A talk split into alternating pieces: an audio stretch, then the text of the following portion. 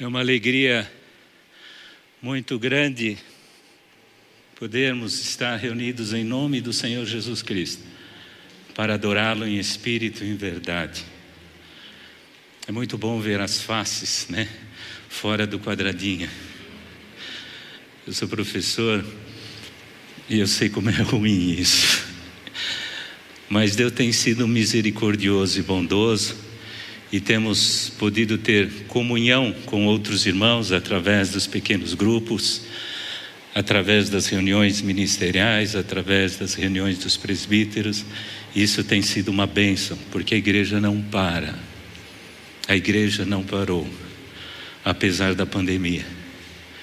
O Senhor Jesus tem trabalhado em nossas vidas, trabalhado na vida desta comunidade para glorificação e exaltação e levar essa mensagem até os confins da terra.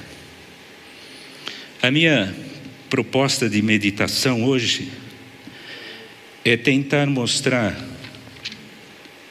através do texto da palavra de Deus, apesar da diversidade, o amor de Deus o amor de Jesus por nós é claro, é marcante e é forte. A expressão de amor, a expressão de amor exige atitude. É incoerente dizer que ama e não ter uma ação, alguma coisa proativa, alguma atitude que mostre, demonstre o amor que nós temos pelos nossos filhos, pela nossa esposa, pelo nosso esposo, pelos nossos familiares.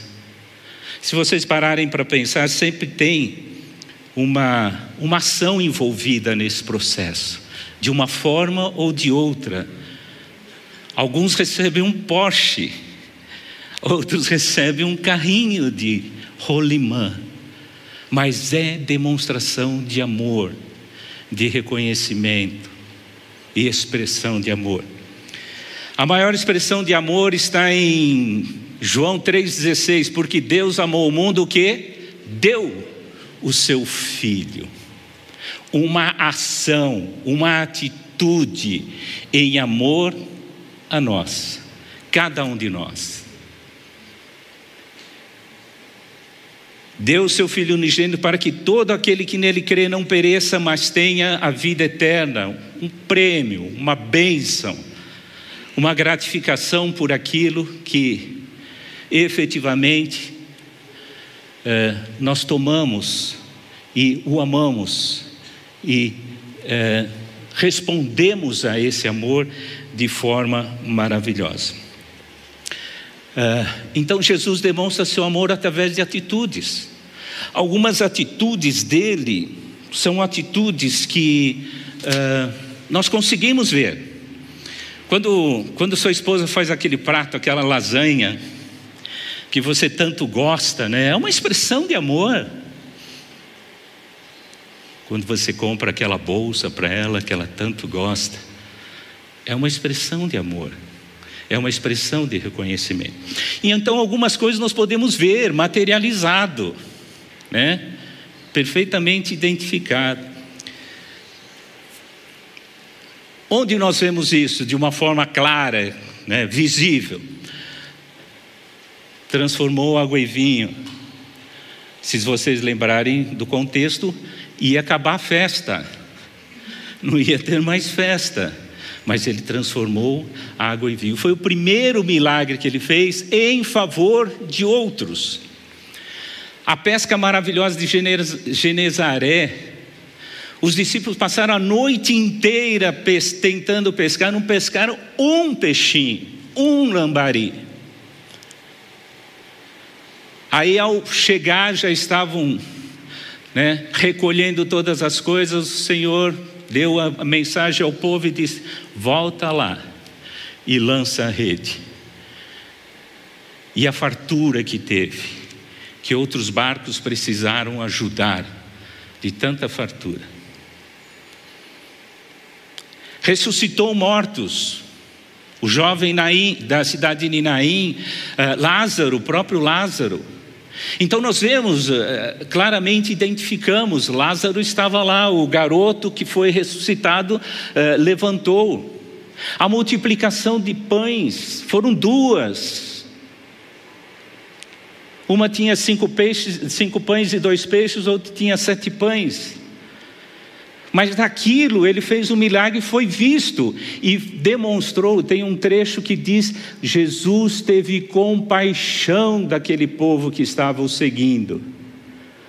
E ele propiciou aquele, aquele momento de refrigério para aquele povo. Curou paralíticos, leprosos, acalmou tempestades, visível, andou sobre o mar. E como diz em João 21, 25, muitos outros foram feitos que todos os livros do mundo não daria para contemplar os milagres de Jesus. Então, nem tudo que Jesus fez, de alguma forma, está registrado né, na, na, nos evangelhos, porque foram muitas coisas. E o objetivo das cartas, cada um tinha o seu propósito, tinha o seu objetivo. Jesus continua demonstrando o seu amor através de atitudes. Algumas não são tão é, eh, eu não diria tão claras, mas não são tão visíveis assim, tão materializadas assim, algumas atitudes. Quais delas?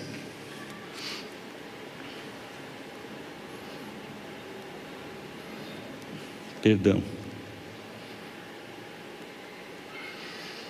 A crucificação. De alguma forma, nós não vemos pessoas. Uh, naquele instante sendo beneficiadas, muito pelo contrário, existia um constrangimento, uma dor, uma angústia, uma, um choro tremendo. Que foi um ato maravilhoso, onde é a maior expressão de amor da humanidade, onde Cristo foi crucificado pelo meu pecado, pelos nossos pecados. E ao terceiro dia ressuscitou. Mas foi um lugar de agonia e um lugar de salvação. Até ele dizer está consumado, está terminado. Conseguimos. Outro lugar que nós não vemos claramente identificado, né, ou visivelmente eh, eh, identificado, é o Getsemane. Aquele momento que ele passou sozinho com Deus, a agonia que ele, que ele passou, e se vocês lembrarem do texto, ele transpirou sangue, e isto fisicamente é possível quando uma pessoa entra num estado de, de agonia tremenda, isso é perfeitamente possível, fisicamente é possível, mas a pessoa precisa estar lá no fundo do poço e passar por esse momento, e ele passou. E nós vemos o amor de Deus, nesse, o amor de Jesus por nós nesse momento. Mas como, Sérgio? Ele não abriu mão da sua missão. Ele tinha um propósito, que era a cruz. E aquele momento onde o homem Jesus parou para conversar com Deus, se for possível, passa de mim esse cálice. Ele falou: Mas seja feita a tua vontade porque nós sabemos que nós temos um plano maravilhoso de redenção.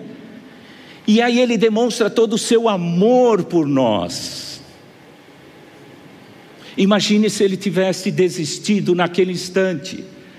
Não teríamos crucificação, não teríamos remissão. Era Deus homem passando por aquele momento por amor a nós.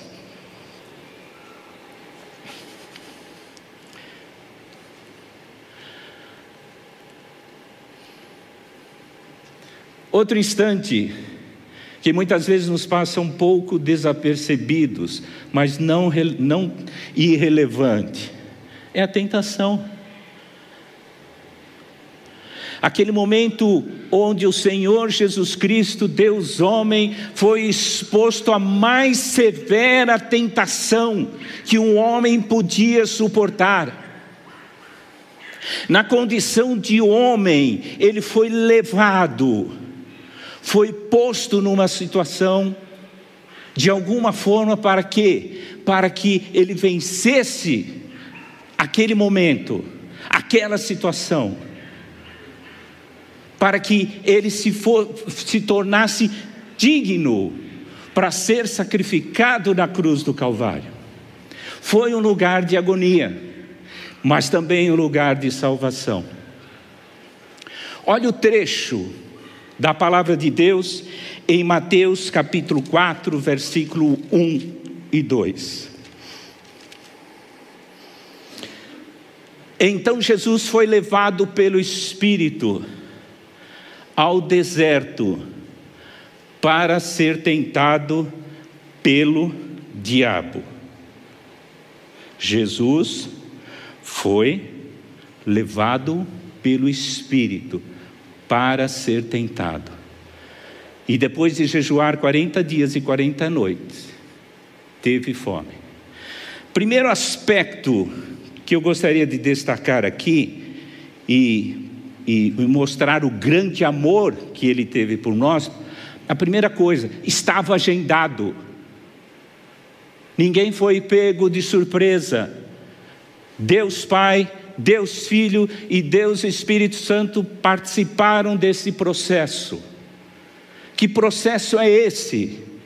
De mostrar que Jesus Deus homem, era suficiente para morrer na cruz do Calvário. Se ele repetisse nesse teste, tudo, todo o plano de Deus ia por água abaixo. Então ele foi perseverante nisso. Então, entendam, isso daqui, o, a, a, a, o fato, a tentação, não foi surpresa. Ele foi levado e espontaneamente ele foi participar desse momento. E o que, que aconteceu nesses, eh, nesse momento? 40 dias sem comer. Não diz sobre água, né? Mas ele teve fome. Eu não sei se ele bebeu água, mas ele teve fome. Vamos imaginar, se é que posso, Vamos imaginar que ele não tivesse bebido água também.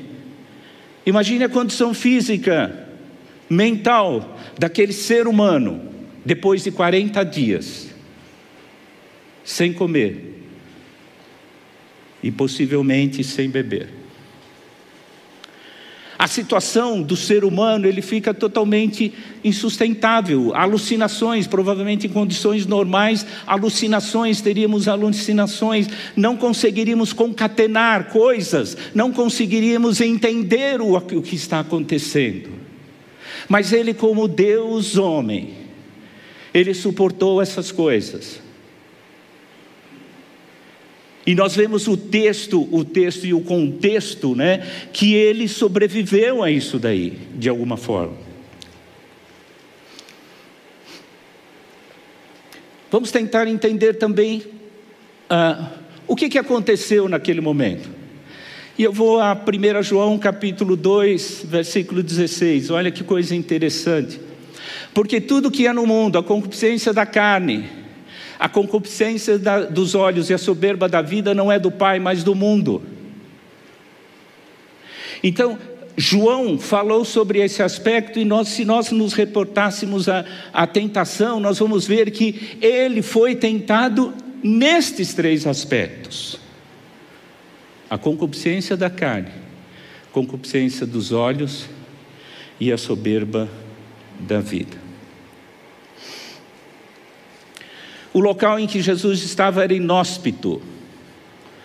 Lá o deserto é deserto. Não cresce um pé de urtiga. É terra batida.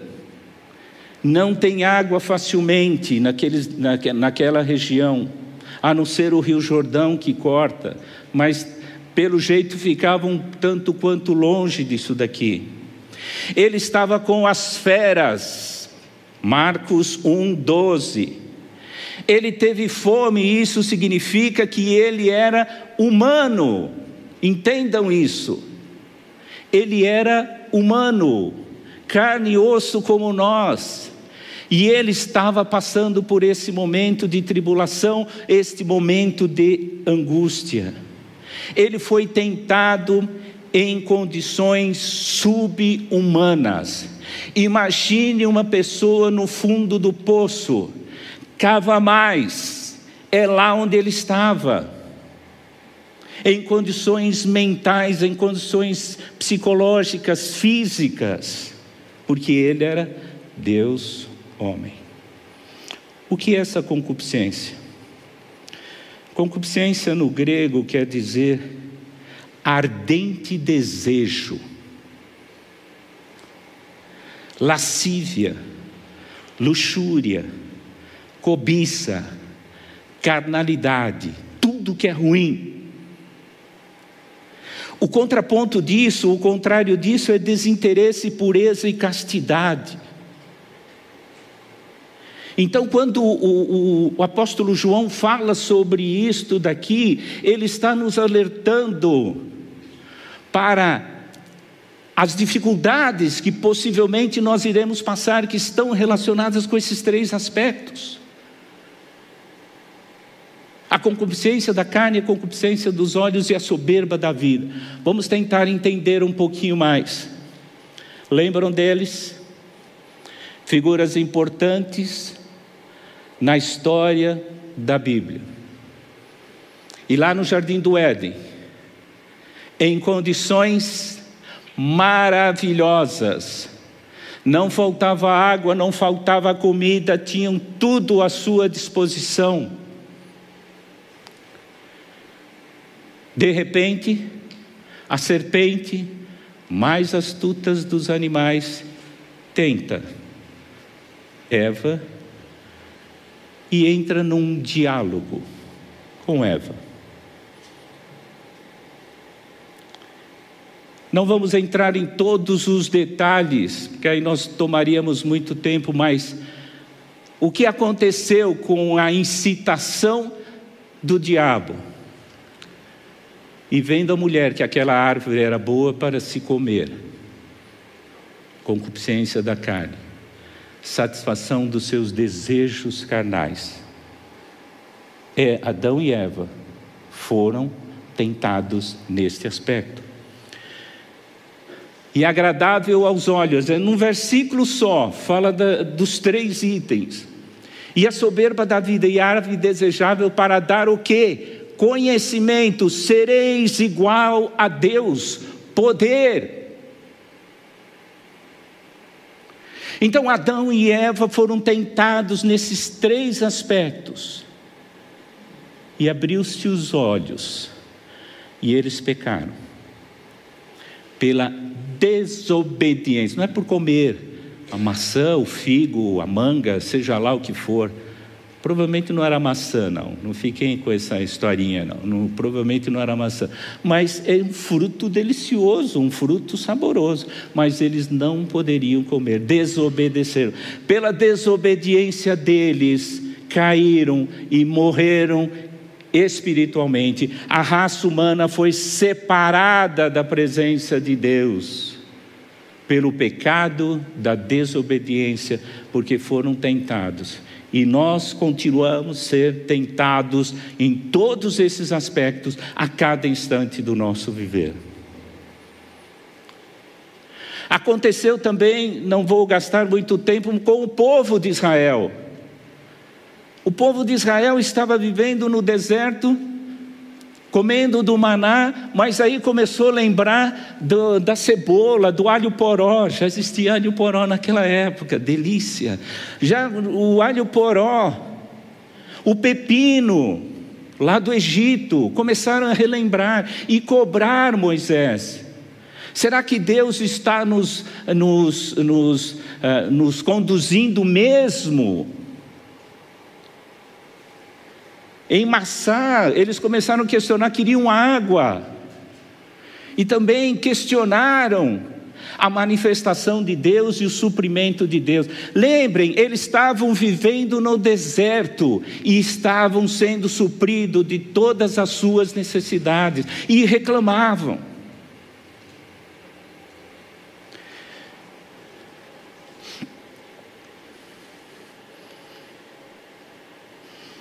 E no caso de Jesus, na tentação, ele foi tentado nesses três itens também.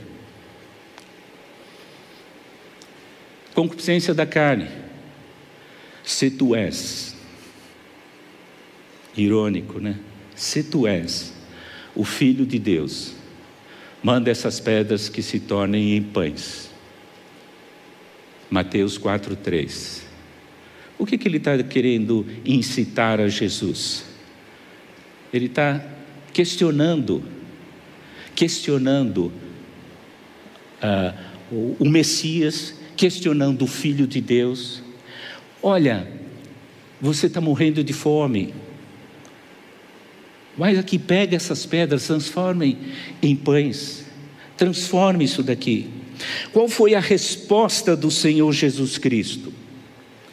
Não só de pão viverá o homem, mas de toda a palavra que procede da boca de Deus. Deuteronômio 8:3. Literal.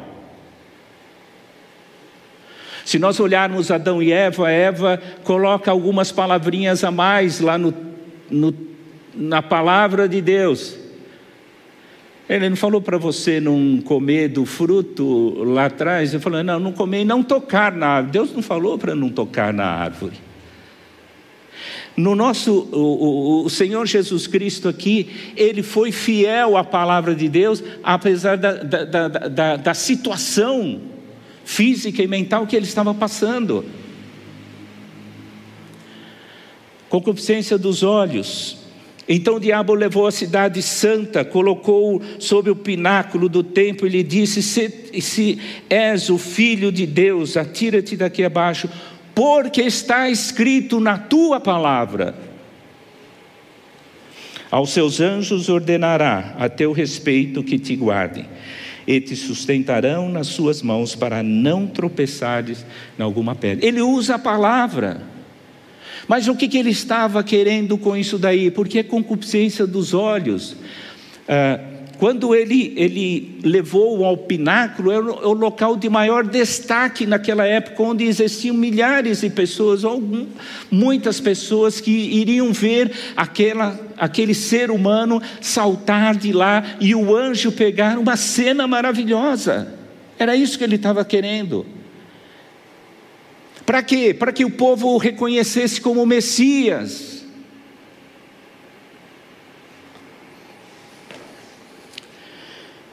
E o Senhor lhe respondeu, e Jesus lhe respondeu: Também está escrito: Não tentarás o Senhor teu Deus. Deuteronômio 6, 16 usando a palavra para contrapor a isso.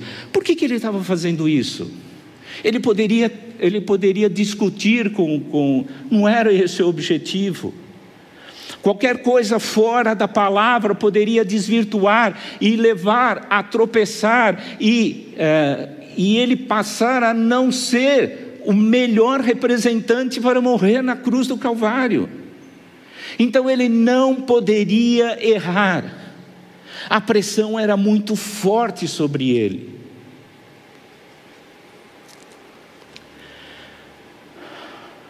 Soberba da vida, tudo isto te darei se prostrado me adorares. Levou ao alto monte muito alto, mostrou-lhe todos os reinos do mundo e a glória deles, ele disse: Tudo isto te darei, se prostrado me adorares.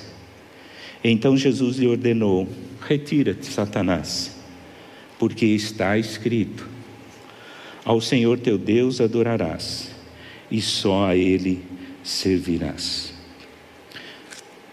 Por que, que ele fez isso? Era para derrotar Satanás? Eu creio que existe um projeto muito maior do que isso. Ele tinha condições e tinha poder para isso, apesar das suas limitações. Mas tudo isso foi por amor. Porque se ele caísse na tentação, todo o ministério dele seria em vão. Se é que iria existir o ministério dele. Ele não seria digno de morrer na cruz do Calvário pelo pecado. E ele foi tentado nesses três aspectos. Adão e Eva caíram, o diabo tentou e deu certo. O diabo tentou o povo de Deus e deu certo. E ele usou a mesma estratégia com palavras diferentes, com uh, insinuações diferentes, mas deu errado, e graças a Deus deu errado. Porque é por isso que hoje vivemos e é por isso que hoje existimos, pelo seu amor, pela sua perseverança no seu ministério, pela perseverança naquele propósito maior de morrer na cruz, de resgatar a sua igreja pelo sangue derramado na cruz do Calvário e nos dar vida e vida em abundante pela sua ressurreição. Glória a Deus por isso. Aleluia.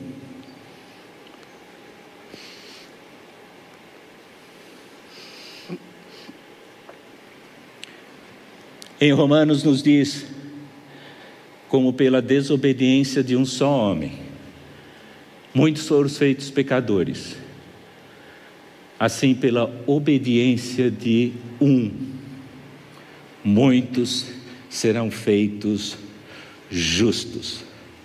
Olha a relevância da obediência à palavra de Deus demonstrada neste ato, nesse processo, nesta atitude do Senhor Jesus Cristo, uma atitude de amor por nós.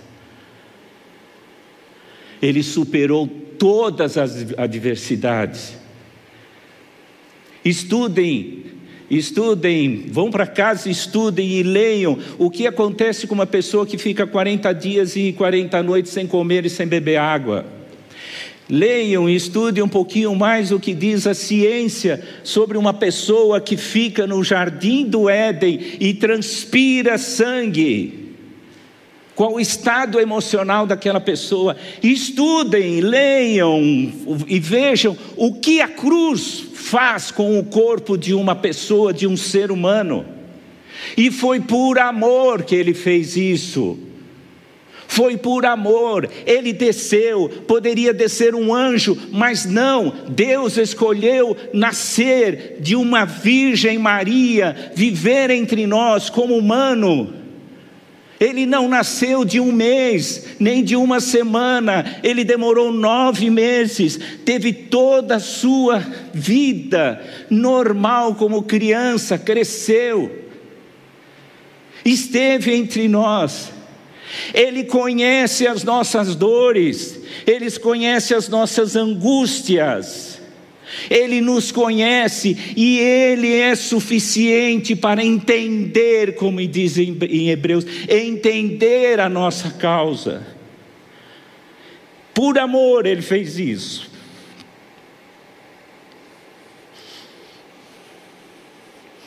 O que temos feito? Por amor a Ele. As coisas do mundo têm sido maiores do que do que amor a Ele. Aquilo que nos satisfaz momentaneamente é muito superior àquilo que, se nós pararmos para pensar, aquela Ferrari perde o sentido, aquele carro novo perde o sentido, aquele almoço maravilhoso de não sei quantos mil reais perde o sentido. Vai ter sentido quando nós entendermos o, o amor de Deus derramado por nós. Jesus demonstrou o seu amor também na provação, também na luta, e ele sofreu por nós.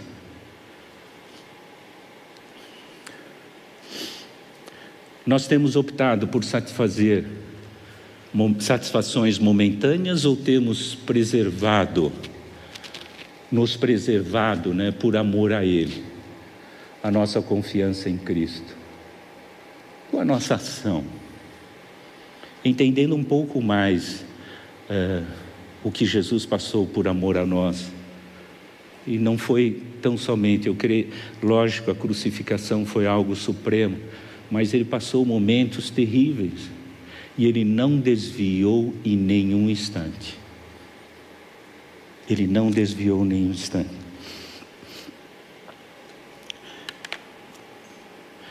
É, apóstolo Paulo aos Efésios nos diz o seguinte: para que habite pela fé em vossos corações, a fim de, estando arraigados, sobreedificados, fundados em amor, poderdes perfeitamente compreender com todos os santos, com a comunidade, com a igreja do Senhor Jesus Cristo, qual seja a largura, o comprimento e a altura e a profundidade e conhecer o amor de Cristo que excede todo entendimento, para que sejais cheios de toda a plenitude de Deus. É interessante quando ele fala em altura, largura, altura, comprimento, profundidade, o que nós entendemos? Volume nós entendemos volume, não tem nada oco. E hoje pela manhã eu, relendo esse trecho, é, eu tive. Vocês já tiveram aquela sensação gostosa de você mergulhar numa piscina, não importa se no frio, no calor, mergulhar numa piscina e você ficar um pouco lá embaixo da água? É uma sensação muito gostosa. Você é envolvido por aquele líquido, você é abraçado por aquele líquido de tal forma que ele te preenche e ele te satisfaz. Ele te dá segurança, ele te dá paz. Este é o amor de Cristo. É esse amor que nos constrange, como disse o Edu no domingo passado. É esse amor que nos motiva, é esse amor que nos impulsiona a vivermos conforme as coisas de Deus, os princípios e os valores de Deus. Mesmo na tentação, o Senhor Jesus Cristo demonstrou o grande amor que Ele tem por cada um de nós e que nós possamos tomar uma posição e nos lançar aos braços dele de forma incondicional, para que ele realize a obra maravilhosa que ele tem preparado para cada um de nós. O amor de Cristo, a altura, profundidade, largura, ele nos abraça, ele nos envolve. E é esse amor que nós precisamos para viver uma vida de santidade e entender a dimensão desse amor, para vivermos uma vida de intensidade. Querido Pai, nós queremos te louvar, porque tu tens sido um Deus grandioso, maravilhoso. O Senhor tem demonstrado o seu amor, a sua graça, a sua misericórdia a sua bondade para conosco. O Senhor tem demonstrado em todos os momentos do nosso viver o teu amor por nós. Muitas vezes nós não entendemos o que está acontecendo ao nosso redor, nós não entendemos o que está acontecendo, Senhor, em nossa vida. Os nossos sentimentos são sentimentos de tristeza, muitas vezes, de angústia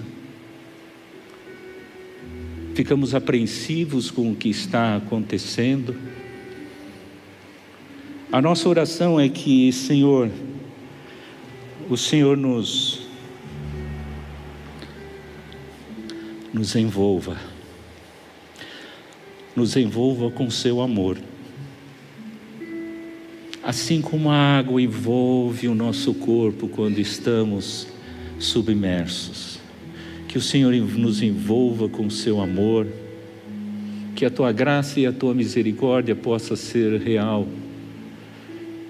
E apesar de alguns aspectos intangíveis, nós podemos ver a realidade do teu amor e demonstrar o teu amor àqueles que estão ao nosso redor, através das nossas atitudes, através daquilo que fazemos. E que o corpo do Senhor Jesus Cristo espalhado sobre a face da terra possa demonstrar esse amor grandioso, esse amor maravilhoso. Mas pedimos e rogamos. Comece conosco, comece comigo, comece com minha família, comece com a tua igreja, para que o nome do Senhor Jesus Cristo seja visto e que o amor seja, possa ser quantificado através do nosso testemunho. Oramos, Pai. Sabemos que o Senhor tem um propósito maravilhoso para cada um de nós, mas nós oramos e rogamos e pedimos em nome do Senhor Jesus Cristo. Amém. Amém. Naquele mesmo dia,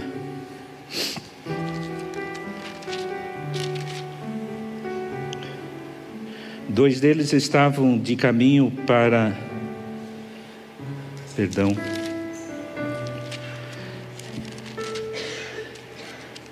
Chegada a hora, pôs-se Jesus à mesa e com ele os seus apóstolos e disse-lhes: Tenho desejado ansiosamente comer convosco essa Páscoa, antes do meu sofrimento. Pois vos digo que nunca mais comerei, até que ele se cumpra no reino de Deus. E tomando um cálice, havendo dado graças, disse: Recebi e reparti entre vós. Pois vos digo que agora em diante não mais beberei do fruto da videira, até que venha o reino de Deus.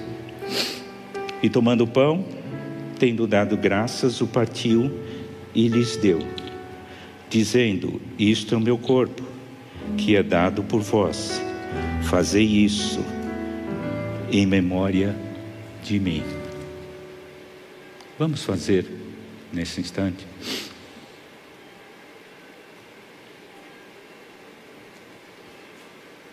Aqueles que já vamos participar.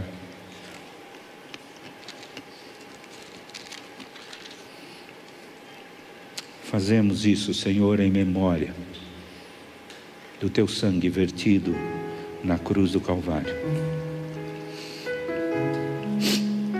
Semelhantemente, depois de cear, este, este é o cálice da nova aliança, do meu sangue, derramado em favor de vós. Este é o símbolo do sangue derramado na cruz do Calvário o corpo moído e o sangue derramado. Vamos tomar o cálice.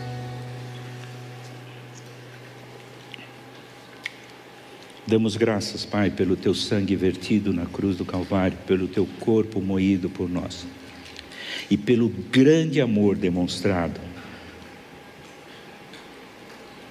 no seu viver, em cada ato, em cada fato, em cada atitude. Obrigado, Pai. Oramos como igreja do Senhor Jesus. Amém.